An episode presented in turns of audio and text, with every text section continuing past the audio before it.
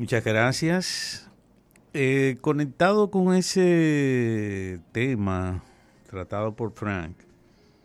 eh, sobre inteligencia artificial, chips y demás, eh, bueno, sería bueno no dejar en el olvido, tratar de mantener la expectativa o la la promoción de que República Dominicana se convierta, si no en el Taiwán del Caribe, en términos de, de la fabricación de chips. Eh, Taiwán tiene, además, es una decisión política, estratégica. No es quizá porque los taiwaneses sean más geniales o más desarrollados, sino porque efectivamente el, fijar en Taiwán eh, la fabricación de componentes electrónicos, microprocesadores, eh, es parte de una decisión para ayudar a esa nación desde que se convirtió también en un en una digamos en un objetivo de China y de la política de China como gran nación, y dado que Taiwán pues eh, era parte de, de, ese país, o es, depende de, de, donde usted lo mire, pero bueno, es un pueblo chino fundamentalmente, es una cuestión de historia, ¿verdad? Eh, esa nación pues se separó luego de el triunfo de los de los comunistas, de los maoístas, eh, a mediados de la del siglo pasado, 40 y 48, 49 prácticamente, fue el triunfo de los del movimiento, ¿verdad? de Mao Zedong, encabezado por Mao Zedong, y bueno, desde entonces el gobierno que encabezaba Chiang Kai-shek en aquella época se trasladaron a Taiwán,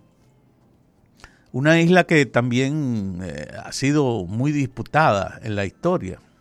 Los japoneses la mantuvieron ocupada durante mucho tiempo y de hecho, cuando se, se instala el gobierno de Chiang Kai-shek, es decir, de la República nacionalista de China en Taiwán, eh, no hacía tanto que los japoneses habían perdido el control sobre esa, sobre esa isla y por eso también los japoneses tienen una gran influencia. Y de hecho, aparte del chino, mandarín o cantonés, no sé, o, taiwanés, eh, el japonés es un idioma muy común es de hecho el segundo idioma oficial, pero cuidado, que durante mucho tiempo la mayor parte de la gente, por el periodo de tiempo y por la,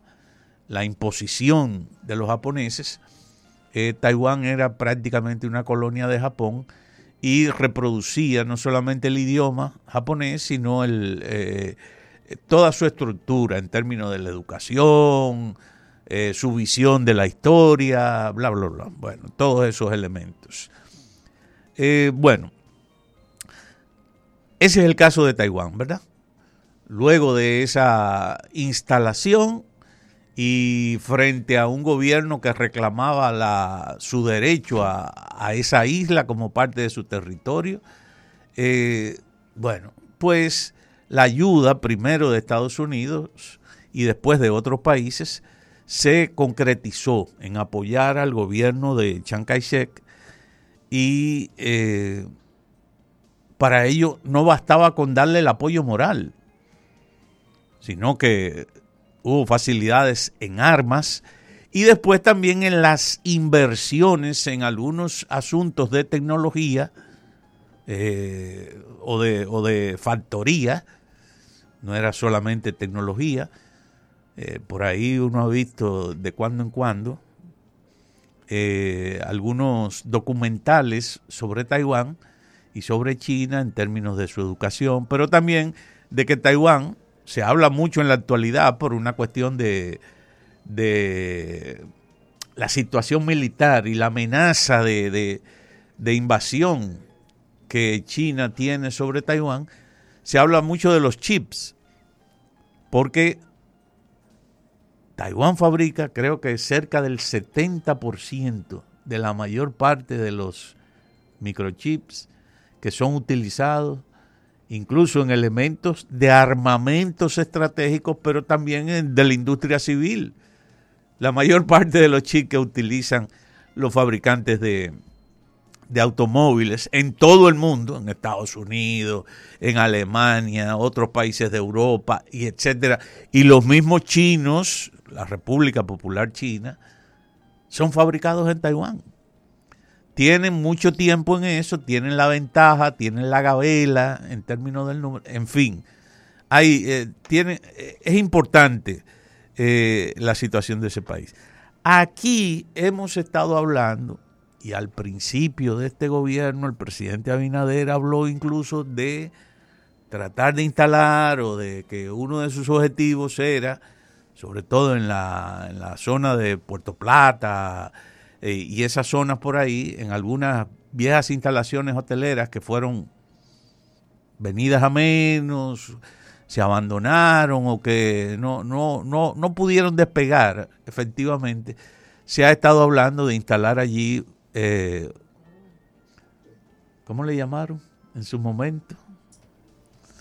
Eh, no era Silicon Valley eh, o ¿eh? No, bueno, no era exactamente, pero por ahí, tratar de convertir ahí una, una especie de Silicon Valley en República Dominicana, en el Caribe, y entonces sí, el lugar ahí estaba, eh, bueno, pero no, no. La cuestión es que esa idea, una expectativa interesante, eh, buena perspectiva y que además, si se logra la inversión, si se lograra la inversión de empresas tecnológicas de microchips o de otros componentes en nuestro país, lógicamente que sería de gran beneficio no solamente por la inversión en sí misma, sino por la transferencia de tecnología que,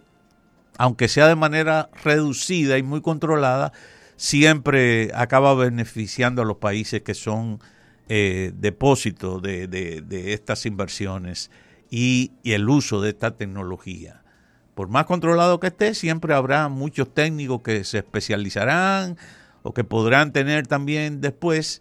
eh, dominio de esas tecnologías y la posibilidad de aplicarlos de y de modificarlos más adelante. Pero bueno, vamos a ver, ojalá que ese, esa parte también que tiene que ver con, con la tecnología de punta y la posibilidad de que en el país haya inversiones de mayor grado en ese sentido. Se ha hablado varias veces de eso y de que perdimos una competencia, por ejemplo, con respecto a Costa Rica por asuntos de educación a nivel general, que muchos de esos elementos se puedan ir eh, superando. Pero es importante también para eso que no se olvide ni se deje enfriar demasiado la iniciativa y la expectativa en ese sentido. Gracias. Gracias, señor Irujo. Pausamos y volvemos con Irving Vargas. ¿Sabías que el GLP es un combustible amigable con el medio ambiente y la salud humana?